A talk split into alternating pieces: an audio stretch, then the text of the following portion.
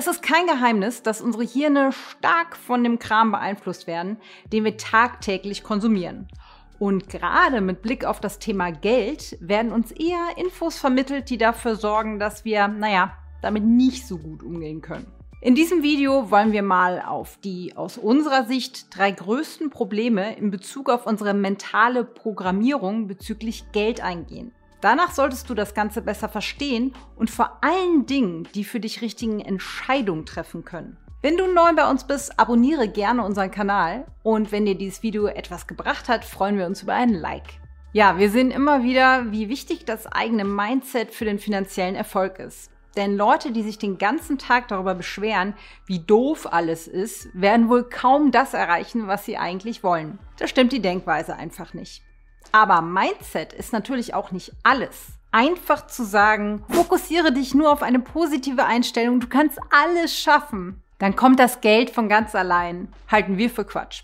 Du brauchst zwar auf der einen Seite das richtige Mindset und einen gescheiten Plan, um etwas verändern zu können. Auf der anderen Seite musst du jedoch erst einmal in der Lage sein, die Sachen zu sehen, die potenziell gegen dich laufen, weil du einfach durch dein Aufwachsen mehr oder weniger ungünstig programmiert wurdest. Und wir sind alle auf eine bestimmte Art aufgewachsen, die für unseren finanziellen Erfolg nicht unbedingt förderlich ist. Denn es gibt Annahmen in unserer Gesellschaft, die einfach Common Sense sind, dich aber nicht weiterbringen, sondern blockieren. In diesem Video sprechen wir also über drei Dinge, die ein schlechtes Verhältnis zu Geld begründen. Und am Ende geben wir dir ein paar Methoden an die Hand, die uns geholfen haben, da rauszukommen und die natürlich auch dir helfen können. Also, los geht's. Nummer eins: das Schulsystem. Leider sind wir in vielerlei Hinsicht darauf getrimmt, unser Potenzial bloß nicht zu entfalten, was wiederum auf das moderne Bildungssystem zurückzuführen ist. In den meisten Ländern der Welt ist das Schulsystem sehr ähnlich aufgebaut. Und was viele nicht wissen, die Art, wie unsere Generation in der Schule gelernt hat, die wurde bereits vor über 100 Jahren etabliert.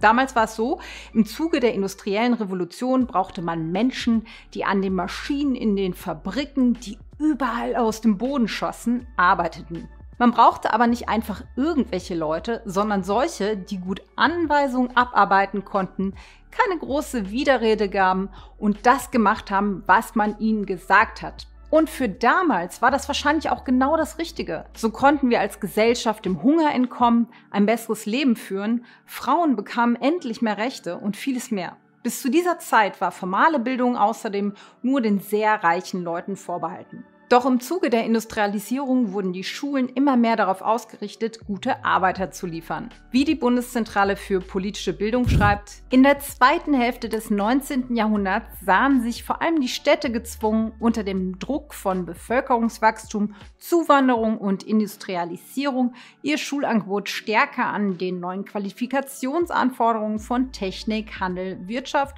und einer expandierenden Verwaltung auszurichten. Bildung wurde vom Staat umsonst zur Verfügung gestellt und alle Kinder konnten auf eine reglementierte und kontrollierte Art lernen, mit der Intention, dass diese Kinder später bestmöglich für das Arbeiten in den Fabriken ausgebildet wurden, um die Industrialisierung voranzutreiben. Wer noch die Geschichten seiner Großeltern kennt, weiß zudem, dass Disziplin, Gehorsam, Fleiß und Ordnung die Erziehungsziele in der deutschen Kaiserzeit waren. Und noch einmal der Hinweis, aus heutiger Sicht klingt das super manipulativ. Aber auf diese Weise hat sich unsere Welt den Reichtum geschaffen, von dem übrigens wir heute profitieren und uns die Möglichkeit gegeben, Themen anzugehen, für die die Menschen damals gar keine Zeit gehabt hätten, weil sie zu sehr damit beschäftigt waren, ihr Überleben zu sichern. Zu dieser Zeit brauchte die Welt keine freien Denker. Das hätte bei den damaligen Herausforderungen mit Sicherheit nicht so sehr geholfen wie mehr Arbeitskraft. Deshalb macht es auch total Sinn, dass man damals in der Schule nicht dazu ausgebildet wurde, Dinge kritisch zu hinterfragen oder gar seine Finanzen zu regeln. Blöd ist nur, genau mit diesem Schulsystem sind auch wir noch aufgewachsen. Und soweit wir wissen, hat sich da bislang auch nicht so mega viel geändert. Unser Schulsystem ist ja gerne mal in der Kritik. Gleichzeitig sind die Anforderungen im echten Leben heutzutage völlig andere. Vielleicht erinnerst du dich auch noch an Naina, die damals twitterte, als das noch cool war. Ich bin fast 18 und habe keine Ahnung von Steuern, Miete oder Versicherungen, aber ich kann eine Gedichtsanalyse schreiben. In vier Sprachen. Während dieser prägenden Jahre deiner Kindheit und Jugend wirst du also in einer traditionellen Schule auf eine ganz spezielle Weise ausgebildet, nämlich Sachen nicht großartig zu hinterfragen. Und kaum eine Schule animiert ihre Schüler, ein Unternehmen zu gründen oder Produkte oder Dienstleistungen zu kreieren, die den Menschen helfen. Auch zum Thema finanzielle Bildung, also wie man seine Finanzen regelt, wie Kapitalmärkte funktionieren und so weiter, haben wir nichts gelernt. Klar, es hat sich schon das ein oder andere getan, aber es werden immer noch Arbeiter ausgebildet, die von Gehalt zu Gehalt leben, anstelle Menschen dabei zu helfen, ihre wahren Interessen zu verfolgen und somit unsere Welt innovativ weiterzubringen. Sichere dir eine gute Bildung, geh am besten an die Uni und dann mache einen ordentlichen Job. Bleibe für den Rest des Lebens in diesem einen Job, geh dann in Rente und dann kannst du sterben. So wurden die meisten von uns aufgezogen. Da ist es absolut kein Wunder, dass es auch für die meisten von uns wiederum sehr schwierig ist, aus solch einem System auszubrechen, da ja alle um einen herum danach leben. Sowohl die finanzielle Grundbildung als auch innovatives Denken, das uns zu mehr finanzieller Freiheit verhelfen kann, müssen wir uns mühsam neben dem Job selbst beibringen. Nummer zwei, negative Glaubenssätze. Der nächste große Punkt, warum wir schlecht mit Geld umgehen können, sind unsere Glaubenssätze. Meist entstehen diese durch das Umfeld, vielleicht durch die Eltern, die sich über Geld gestritten haben. Für andere waren es Familienmitglieder, die schlecht über Leute mit Geld gesprochen haben. Und so bekommt man von Geburt an eine negative Einstellung zu Geld und zu Menschen, die Geld haben. Bedeutet, wenn du bereits als Kind mit dem Glaubenssatz aufgezogen wurdest, dass Geld böse ist und es Menschen böse macht, Geld Probleme verursacht und an Geld schwer ranzukommen ist, ist die Wahrscheinlichkeit sehr hoch, dass du diese Glaubenssätze noch in deinem Unterbewusstsein hast, wenn du erwachsen bist. Aristoteles hat schon vor 2000 Jahren gesagt, Give me a child until it's seven and I will show you the man. In anderen Worten, zeig mir, wie ein Kind bis sieben erzogen wurde und ich zeige dir, wie dieser Mensch sein Erwachsenenleben leben wird. Da scheint richtig was dran zu sein, insbesondere wenn es um Finanzen, Geld und Erfolg in jeglicher Hinsicht geht. Viele Leute haben negative Ansichten bezüglich dieser Themen und gleichzeitig eigentlich keine Ahnung, woher diese kommen. Das sehen wir auch immer wieder bei den Teilnehmern unserer Online-Kurse. Oft liegt es an den oben genannten Umständen, also wie und wo jemand groß geworden ist. Stell dir vor, du bist in einer sehr armen Umgebung aufgewachsen. Dann ist es wahrscheinlich, dass das die einzige Realität ist, die du kennst und für dich beanspruchen kannst. So ist es nicht verwunderlich, dass statistisch gesehen arme Leute weiterhin arm bleiben. Und jetzt kommt der entscheidende Punkt. Das passiert nicht, weil sie weniger Zugang zu Möglichkeiten für ein reicheres Leben haben, sondern weil sie sich mental kein anderes Leben vorstellen können. Arm zu sein, ein Leben in Mangel zu führen, ist vielleicht während deiner Kindheit bei dir eingebrannt worden, sodass es sich in dein Unterbewusstsein eingeschlichen hat, das auch dein finanzielles Leben bestimmt. Zunächst solltest du wissen, dass es nicht deine Schuld ist. Aber bloß weil du so aufgewachsen bist, heißt das nicht, dass es auch so bleiben muss. Das lässt sich ändern. Und darauf gehen wir später noch im Video ein. Aber kommen wir zu einem weiteren Punkt. Ein großer Teil unseres Glaubenssystems kommt aus Filmen und Serien, die wir als Kinder gesehen haben. Ich bin mir sicher, dass dir der ein oder andere superreiche Bösewicht oder eine böse Königin begegnet ist. Sei es Dagobert Duck oder Cruella de Vil aus 101 Dalmatiner. Auf der anderen Seite kennst du vermutlich Robin Hood, der von den Reichen stiehlt, um es den Armen zu geben. Reiche werden so oft als böse dargestellt und die Superhelden kämpfen dann gegen diese Superreichen. Es gibt unendlich viele Stories in Filmen, die zeigen, wie sich diese reichen Personen auf manipulative Weise oder betrügerisch bereichert haben. Doch alle möglichen Menschen manipulieren, betrügen und tun unrechtmäßige Dinge in allen Bereichen, genauso wie sie Gutes tun. Klar, es gibt auch andere Beispiele wie Batman oder Tony Stark aus Iron Man, aber die Mehrheit in Fantasiegeschichten machen Reiche zu den Bösen. Und all das hast du dir in einem so jungen Alter reingezogen. Klar, weil jeder gerne Cartoons und Filme schaut. Und die Messages gehen dann schnurstracks ins Unterbewusstsein. Sei dir also darüber im Klaren, dass dir in Filmen und Videos eine negative Sichtweise auf Finanzen eingebläut werden und dass Reiche dort fast immer als böse dargestellt werden. Da muss man schon sehr aufmerksam sein und aufpassen, dass man das nicht mental aufsaugt, ins Unterbewusstsein eindringen lässt und man letztendlich glaubt, dass Geld zu haben etwas Schlechtes ist. Kommen wir nun zu Nummer drei, warum Menschen von Geburt an auf einen schlechten Umgang mit Geld programmiert werden. Konsum soll uns glücklich machen. Um das gleich mal vorwegzunehmen, hier sind beide Seiten zu blamen, die Firmen und die Verbraucher. Denn Unternehmen können nur erfolgreich sein, wenn es Leute gibt, die ihre Produkte kaufen. Solange es eine Nachfrage gibt, wird sich zu Recht auch jemand finden, der diese für die Menschen befriedigen möchte. Doch grundsätzlich will erstmal niemand, dass du sparst. Die meisten wollen, dass du Geld ausgibst. Und heute ist es einfacher denn je, uns als Verbraucher zu erreichen. Wir leben in einer Welt, in der die Ablenkungen überwiegen. Wir haben ein zweites Gehirn in Form eines Smartphones in unsere Taschen gesteckt, über das uns jede Werbung jederzeit erreichen kann. Es wird immer einfacher, neue Bedürfnisse zu wecken, psychologische Tricks anzuwenden und es wird auch immer einfacher, Dinge zu bestellen und somit Geld auszugeben. Aber das ist Fluch und Segen zugleich. Früher war man froh, wenn man sich etwas zu essen leisten konnte. Heute leben wir im Überfluss. Übrigens, wir glauben, dass dieser Schritt kaum vermeidbar war. Vermutlich mussten wir auch erstmal ganz viel konsumieren, um dann herauszufinden, dass es viel zu viel ist und dass wir das ganze Zeug nicht brauchen. Das ist einfach erstmal die Schattenseite unseres Reichtums. Wir können so gut wie alles bekommen, was wir wollen und brauchen deshalb wohl etwas länger, bis wir bemerken, dass es uns nicht unbedingt glücklicher macht. Wenn du jedoch ein schlechtes Geld-Mindset hast und relativ unbewusst lebst, kann dir an allen Ecken und Enden die Kohle aus der Tasche gezogen werden. Jemandem, der viel Geld hat, aber ein schlechtes Mindset, dem schadet es nicht so arg wie einer Person, die bereits wenig Geld hat und zusätzlich noch ein schlechtes Mindset. Da wird dann Geld, das man nicht hat, für Dinge ausgegeben, die man nicht braucht, um Leute zu beeindrucken, die man nicht mag.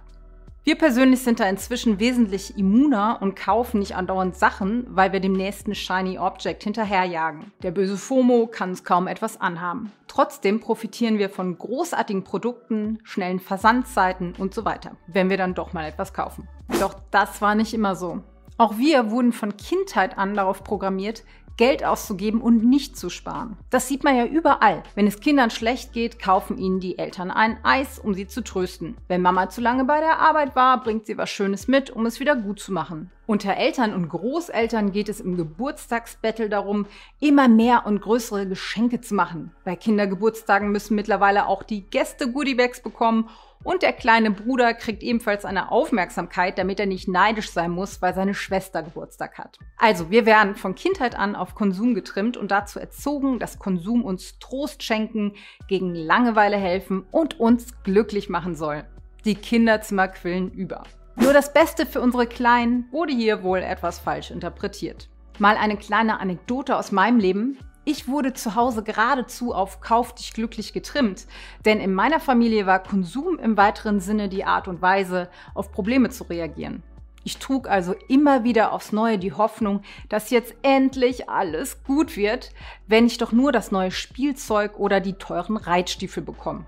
Und so wurde der Wunsch nach etwas geradezu zum Zwang. Sobald ich mir in den Kopf gesetzt hatte, dass das neue Kleidungsstück oder was auch immer meine Probleme lösen und mich endlich glücklich machen würde, musste ich es haben. Und obwohl ich jedes Mal merkte, dass mir das Ding nicht wirklich geholfen hat, hatte ich keine anderen Skills gelernt, als immer wieder auf ein neues Wunder zu hoffen. Raus kam ich aus der Nummer erst auf Reisen und dann im Studium, als ich zum ersten Mal das Gefühl von Zufriedenheit und Verbundenheit hatte. Und das kam natürlich nicht durch irgendwelche Statussymbole, sondern durch die Menschen um mich herum und unsere gemeinsamen Erlebnisse. Erst dann konnte ich aufhören, im Konsum mein Glück zu suchen. Nach unserer Erfahrung ist es also wesentlich besser, Geld in Dinge zu stecken, die unser Leben wirklich dauerhaft schöner machen. Also Erlebnisse mit unseren Liebsten, Bildung und psychische Gesundheit. Aber klar, es ist nicht einfach, aus der Nummer auszubrechen. Es gehört viel Mut dazu und alles kostet viel Zeit. Und es gibt auch viele Kräfte, die einen in alte Muster zurückziehen. Dein Umfeld ist dabei super wichtig. Wenn die Menschen um dich herum im Glauben sind, dass man sich glücklich kaufen kann, wirst du dich schwer davon lösen können. Denn es könnte im schlimmsten Falle bedeuten, dass du Freunde verlierst, was oft einfach keine angenehme Sache ist. Von alleine wird sich allerdings auch nichts ändern. Also, was kannst du nun tun, um dein Verhältnis zu Geld zu verbessern? Die Sache ist, wir alle haben unsere eigenen Begrenzungen, eigene Herausforderungen und unsere eigene individuelle Erziehung erlebt. Doch es gibt zwei Dinge, die Eddie und mir sehr geholfen haben. Zunächst sind da Meditation und Achtsamkeit. Fang an, täglich zu meditieren und zu reflektieren. Wir machen das jeden Morgen und es ist ein tolles Ritual, um den Tag zu starten. Denn nur durch diese geübte Achtsamkeit kann es ja überhaupt gelingen, dass man mitkriegt, was in einem vorgeht und welche Glaubenssätze dir im Weg stehen. Die zweite Sache ist, dir von Leuten Inspiration zu suchen, die da sind, wo du hin willst oder zumindest auch dahin wollen und ihren Weg dorthin öffentlich machen. Das, was früher das Fernsehen unterbewusst mit dir gemacht hat, kannst du auch nutzen, um dich wieder umzuerziehen. Suche dir also entsprechende Bücher, Podcasts und YouTube-Kanäle, die dich inspirieren und motivieren. Das wird dabei helfen, dein Hirn neu zu verknüpfen. Wenn es eine Sache gibt, die wir gerne anders gemacht hätten, dann wäre es sicher gewesen, früher Ratgeber zu lesen und spannenden Leuten zu folgen. So hätten wir schon viel früher zu einem besseren Leben gefunden. Also weniger sinnlosen Konsum wie Fernsehen und Nachrichten betreiben, dafür mehr praktische Inhalte reinziehen, die einen im Leben wirklich weiterbringen. Heute geht das ja einfacher denn je. Auf diese Weise kannst du dein Geld-Mindset auf Vordermann bringen, aber auch alles andere angehen, wo du Herausforderungen hast oder Herausforderungen suchst. Wir konnten so viele Dinge, die wir in unserer Kindheit absorbiert haben, ins Positive ändern. Und wichtig ist, dafür ist es nie zu spät. Also schau in Zukunft, mit welchem Stoff du dein Gehirn fütterst. Bist du sehr oft umgeben von Leuten, die schlecht über Geld reden? Dann solltest du vielleicht etwas weniger Zeit mit diesen Leuten verbringen. Schaust du viele Serien, wo Reiche schlecht dargestellt werden? Vielleicht lässt du das erstmal sein. Möglicherweise hast du ein paar Traumata bezüglich Geld. Vielleicht hast du schlechte Erfahrungen mit Geld gemacht. Jemand hat dir Geld gestohlen oder deine Eltern haben oft wegen Geld gestritten. Das solltest du mal genauer anschauen, denn es wird sicherlich für problematische Glaubenssätze gesorgt haben. Mach am besten eine kleine Challenge für mindestens 30 Tage, um zu sehen, was passiert, wenn du deinen täglichen Input komplett veränderst. In der Zeit fütterst du dein Gehirn mit großartigen Dingen, die dich voranbringen. Schalt die Glotze ab, die meistens eh nur das Wertvollste überhaupt vergeudet, deine Zeit.